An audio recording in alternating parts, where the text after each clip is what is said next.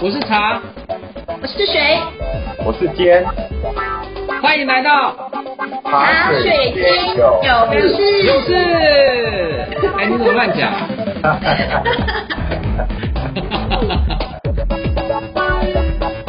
各位听众朋友，大家好，欢迎来到茶水间有事，跟你聊聊职场大小事。我是坚，兼职达人。这一集的茶水间里，我想跟大家聊聊外商公司如何推动 PMS 绩效管理系统，如何利用个人发展计划来争取培训机会以及预算。为什么想要分享这个话题呢？我在职场工作的三十五年当中，其实有三十二年是在外商公司服务的。除了比大家更早享受了周休二日的福利，也体验了国际大厂在员工绩效管理系统的运作。在大部分企业还没有开始实施周休二日之前，很多外商公司就已经普遍实施周休二日。等到政府开始推动周休二日，并且同步缩减原有的国定假日的时候，外商公司则是为了维持原有比较优惠的劳动薪酬条件，主动把薪资缩减的国定假日天数，额外再增加到每一位员工的每年特休日里面。外商企业给员工更高的薪水，更少的每周工时。每年还有更多的特休日，却还能够创造更好的绩效以及获利。这其中除了用更高的薪酬福利可以吸引更优秀的人士上车之外，良好的绩效管理系统应该是主要的成功因素。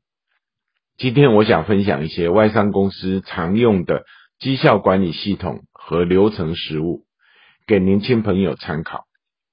希望能够帮助您职场发展更加的顺遂。外商公司的绩效管理是如何运作的呢？外商公司通常会在每年三月底之前，要求每一位员工提交当年的个人绩效目标计划，并且要事先跟直属主管充分的沟通，获得主管的审批。之所以要花两三个月来做计划，其实主要是要给主管以及员工有充分的时间来进行沟通，并且达成共识。到了七月中，双方必须再进一步沟通，做中期的考评，以了解上半年的工作进展。主管和部署也必须要沟通所有改善以及调整这个计划的必要性。十二月中则开始进行所谓的全年考评，最后依据全年考评的结果，作为调薪、升职以及年终奖金分红的依据。那这份文件呢，主要会包含三大部分：第一个部分 main task 主要的任务；第二个部分 target agreement 特别任务；第三个部分 PDP personal development plan。个人发展计划，或者有些公司取名为 IDP（Individual Development Plan）。主管在绩效管理的过程当中，必须同时扮演三个角色，分别是主管、教练以及家长的角色。一方面，以主管的角色来传达企业组织绩效目标的要求，同时也用教练的角度辅导团队成员。妥善的拟定并完成个人的任务，最后也必须要以类似家长的角色，给予员工最大的支持，来透过个人发展计划做好职涯发展规划。第一个部分 main task 主要是依据个人职位上的工作说明书所列的一些常态性的工作任务。main task 针对基层。或者是行政资源部门的员工的考评，可能就以这一个项目为主。那第二个部分，target agreement，则是员工今年度要达到的一个特定目标，通常会用 project 专案管理的方式来立案计划及控管。一般导入目标管理会以 ROI 为目标来设定 KPI，在由上而下的展开。每年二月底之前，高层主管们会事先密集开会，来设定集团长期的大战略，然后再交由事业部门再展开为组织的营运计划。事业部门底下的各个功能部门再依照权责来建立 functional strategy，也就是团队战略的一个目标。最后，团队成员再依照自己的角色设定个人目标。整体而言，职位越高，target agreement 的目标协议的权重就会越大。撰写 target agreement 必须要符合 SMART 的五项原则。SMART 五个字母分别代表设定工作目标的五项原则。S specific 目标必须要明确且具体。M measurable 可衡量的，最好能够明确的量化，以方便考核实际的成果。A action oriented 以行动为导向，有的公司会用另一个含义，agreed 是主管跟员工经过沟通一致同意的目标。啊，realistic 实际可行的目标应该是实际可行。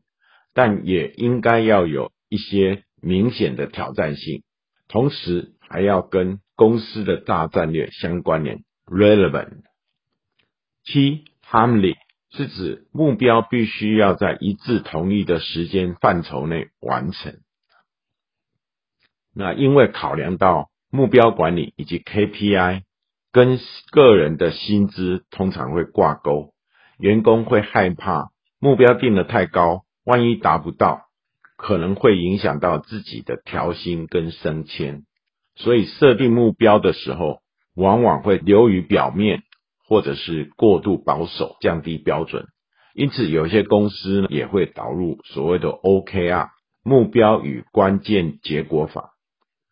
OKR 鼓励员工根据自己的创新方法，积极主动尝试，精准的设定目标，以达到关键的结果。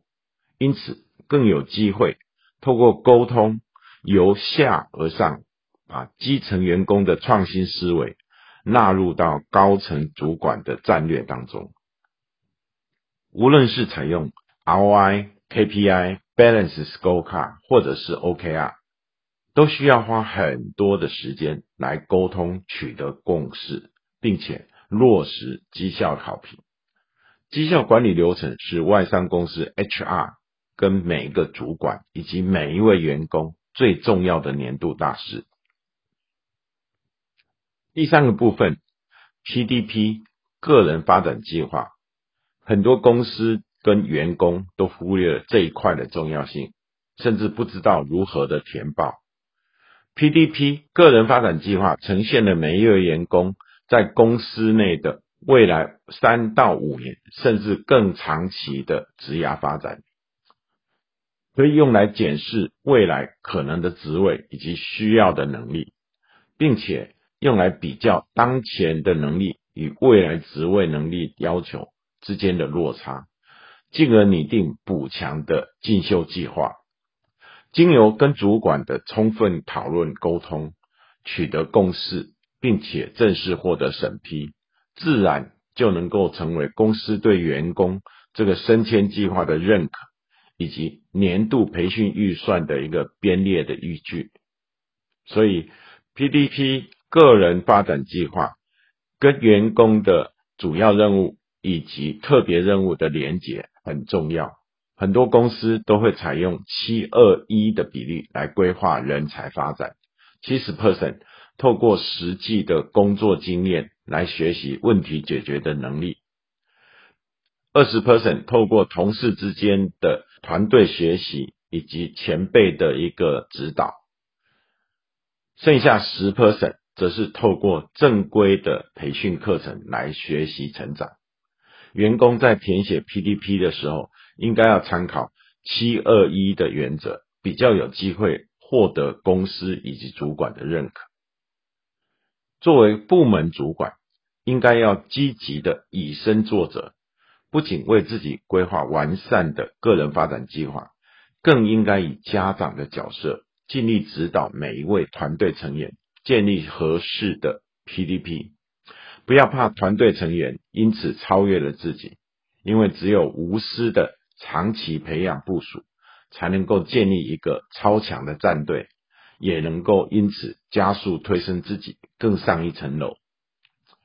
就培训课程的选择，我会强烈建议尽可能争取参加有更高含金量的专业国际证照的培训，以及课后参加考试。正式取得证照。我在上次有分享过许多供应链以及专案管理相关的国际证照，Apex 的 CSCP、CPIM、CLTD、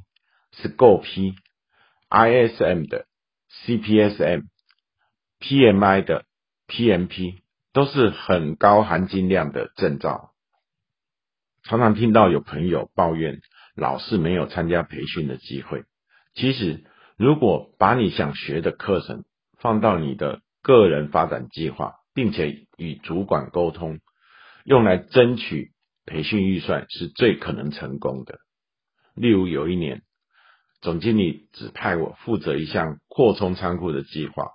他要求我纳入这个仓库专案，在我当年的 target agreement 预算一千万，要求十月底之前要完成。那针对这个专案，虽然我之前已经完成过几项大的专案，但是一直没有接受过正规的专案管理的培训，于是我就把 PMP 的学习列入到我上半年的 PDP 培训及考证的预算，大约是美金两千块。主管认可了我的个人学习计划，并且啊核准了这笔预算，而我最终也顺利考取了 PMP。并且很有效率的应用所学，在下半年如期如职如预算的完成了这个仓库扩充的一个专案项目。